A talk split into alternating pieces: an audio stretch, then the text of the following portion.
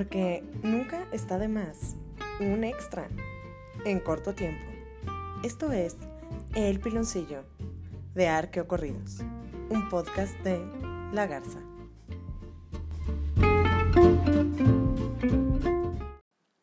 Es momento de hablar sobre mamilas. Y por mamila me refiero a biberones, no otra cosa.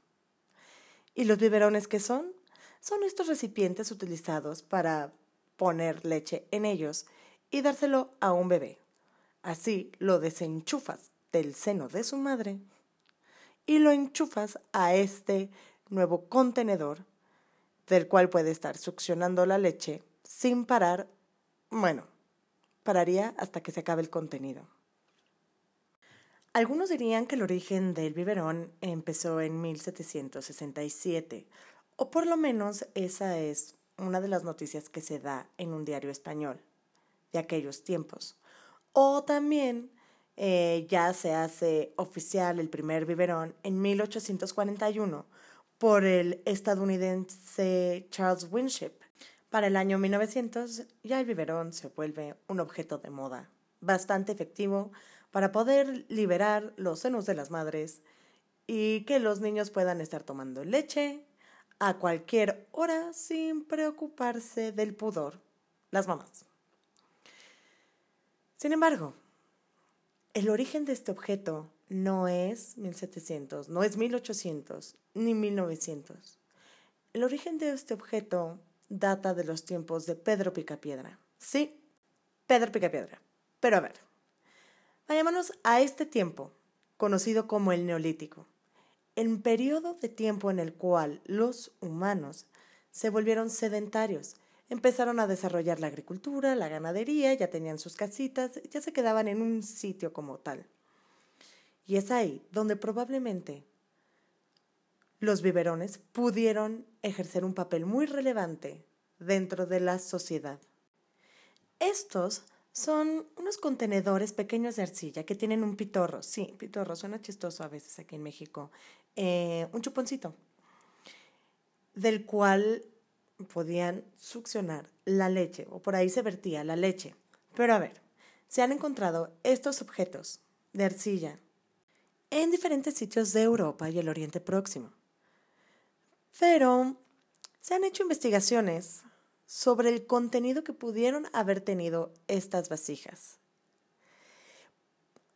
Previas a estas investigaciones, sí se creía que posiblemente fueron utilizadas como biberones, pero no estaba la prueba contundente. Hay evidencia de estas vasijas hace unos 7000 años en Europa.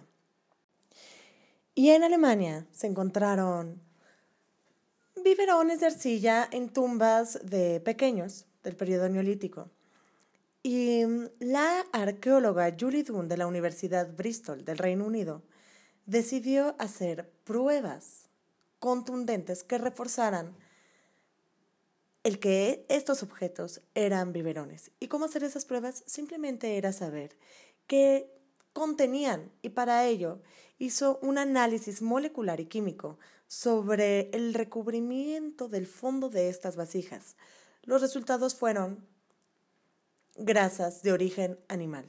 Esto quiere decir que en el neolítico ya las personitas estaban ordeñando animales recién domesticados como vacas, ovejas, cabras o lo que fuera.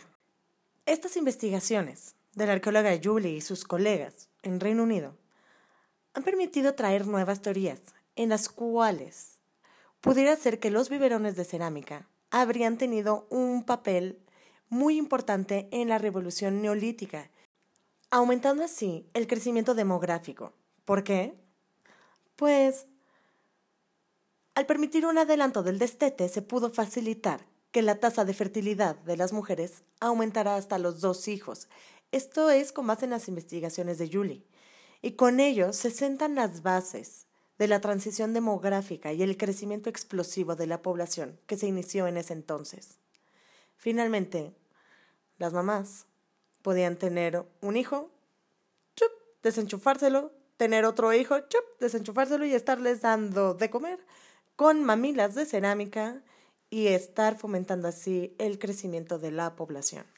Bueno, esas son las teorías ¿Cómo ven? Arriba las mamilas, ¿o no?